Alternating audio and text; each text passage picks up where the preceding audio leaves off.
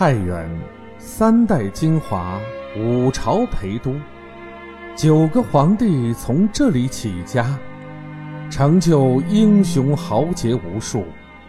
那么，太原两千五百年的沧桑从何说起呢？三晋之盛以晋阳为最，而晋阳之盛全在晋祠。晋祠为谁而建？圣母殿里祭祀的究竟是谁？豫让、李白、白居易、范仲淹、欧阳修、于谦和王琼，为什么会被供奉在晋祠七贤祠内？他们与晋祠有着怎样的渊源？李渊父子起兵前在何处祈祷？李世民唯一流传于世的行书碑在哪里？让梁思成惊叹的桥梁孤立又在哪里？欢迎关注《沧桑跃进画太原》第一部《晋祠》，作者张民。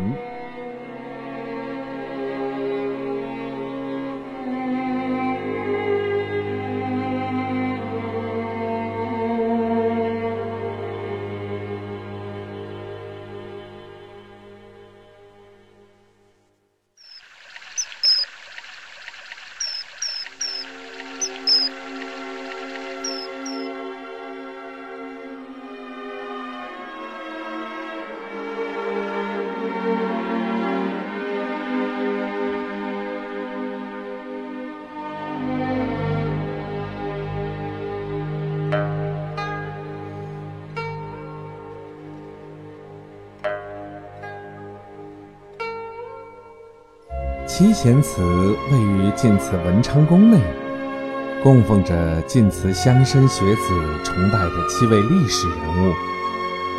雍正进士曾为官台湾的晋祠人杨二优，在晋水七贤祠碑记中说：“七贤者，虽生不同时，居不同地，而大节宏文，丰功伟烈，赫然在耳目之前。”足为晋水光也。这七个与晋祠结缘，让晋祠人引以为荣的贤士，分别是豫让、李白、白居易、范仲淹、欧阳修、于谦和王琼。文昌宫前便是智伯渠。春秋末年，智伯讨伐赵襄子。修渠引晋水以灌晋阳。晋伯被赵、魏、韩三家消灭在晋阳城下之后，他的家臣豫让，在晋祠以北一里的赤桥下谋刺赵襄子，留下千古侠名。另外六贤之中，只有白居易没有来过晋祠，但。白居易祖籍太原，他自己一直自认为太原人。李商隐为他做墓志铭时，也称他为太原白公。更重要的是，他为晋祠留下了一首至今仍在传颂的诗作。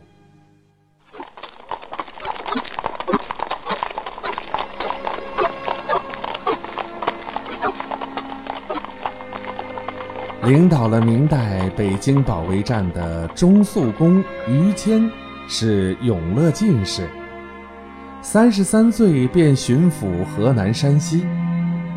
在他手帕蘑菇与线香，清风两袖朝天去，进京任兵部尚书之前，做了这两个省十九年的父母官。于谦和晋祠和山西渊源极深，山西产煤，而他最有名的一首诗就是《咏煤炭》，借前代文人从未提及过的煤炭，来表达自己为国为民、利及苍生的宏誓大愿和开阔胸襟。清廉刚直的于谦曾得罪权贵，被诬下狱。山西、河南吏民扶缺上书，为他鸣冤。于谦不仅赢得了两省民众的崇敬，而且也感动了上天。曾经遇汉亲自前往晋祠祈雨，并作诗以祭之，竟然甘霖普降。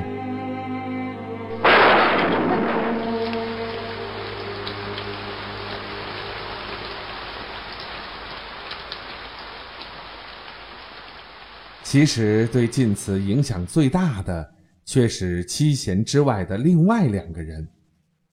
他们就是李渊、李世民父子。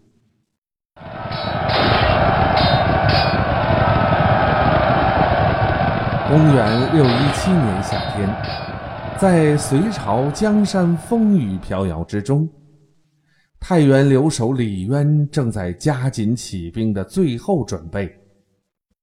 与此同时，隋炀帝安插在太原的两个亲信，李渊的副手王威和高君雅，也做出了李渊将反的判断，设计以太原天旱需到晋祠祈雨为名，准备借机诱捕李渊。但他们的计划被李渊心腹晋阳乡长刘世龙察觉。于是，李渊擒杀二人于晋阳宫。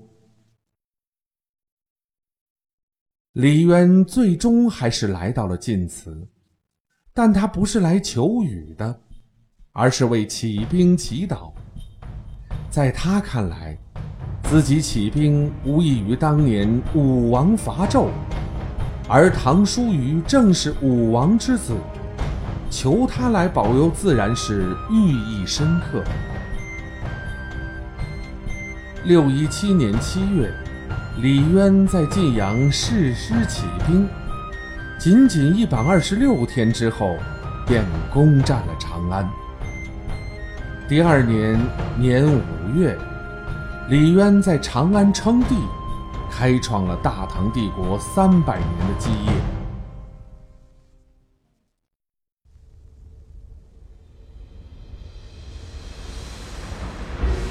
李世民跟随父亲在晋阳居住多年，时人称之为太原公子。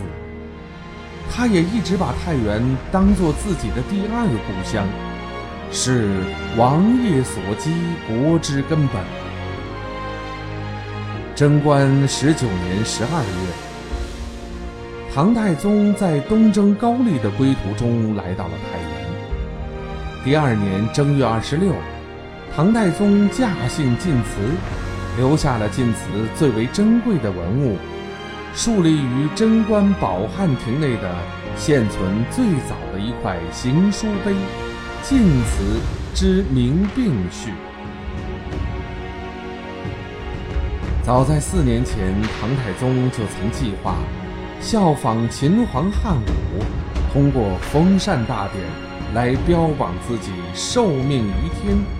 功德卓著，但遭到魏征等人的反对而作罢。这一次，他要借发迹故地的山水神灵，一吐心中的快乐。